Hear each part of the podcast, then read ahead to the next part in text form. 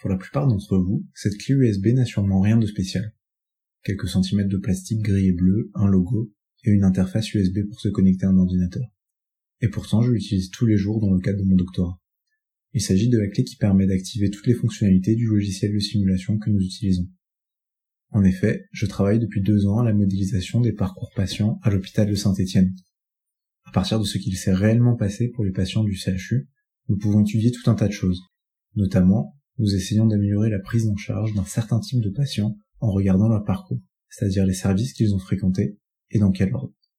En faisant cette étude sur de nombreux patients, on peut regarder comment ils interagissent. En parallèle, nous avons créé un double ou jumeau virtuel de l'hôpital que nous utilisons comme outil de simulation. Nous créons des patients qui suivent les parcours identifiés et nous pouvons les modifier à volonté. Par exemple, pour améliorer un protocole de soins, nous utilisons ce modèle pour voir l'impact que cela aura sur l'ensemble de l'hôpital.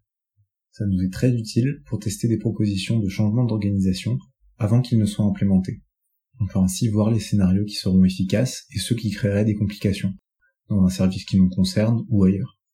L'hôpital est un environnement très complexe et la simulation peut nous permettre d'identifier des effets secondaires qu'un scénario peut provoquer.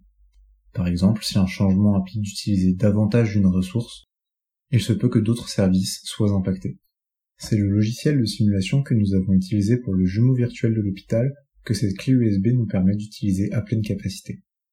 En tant que chercheurs, nous dépendons grandement des outils physiques et numériques avec lesquels nous menons nos travaux. Pourquoi nous prenons soin des objets qui nous permettent de les utiliser?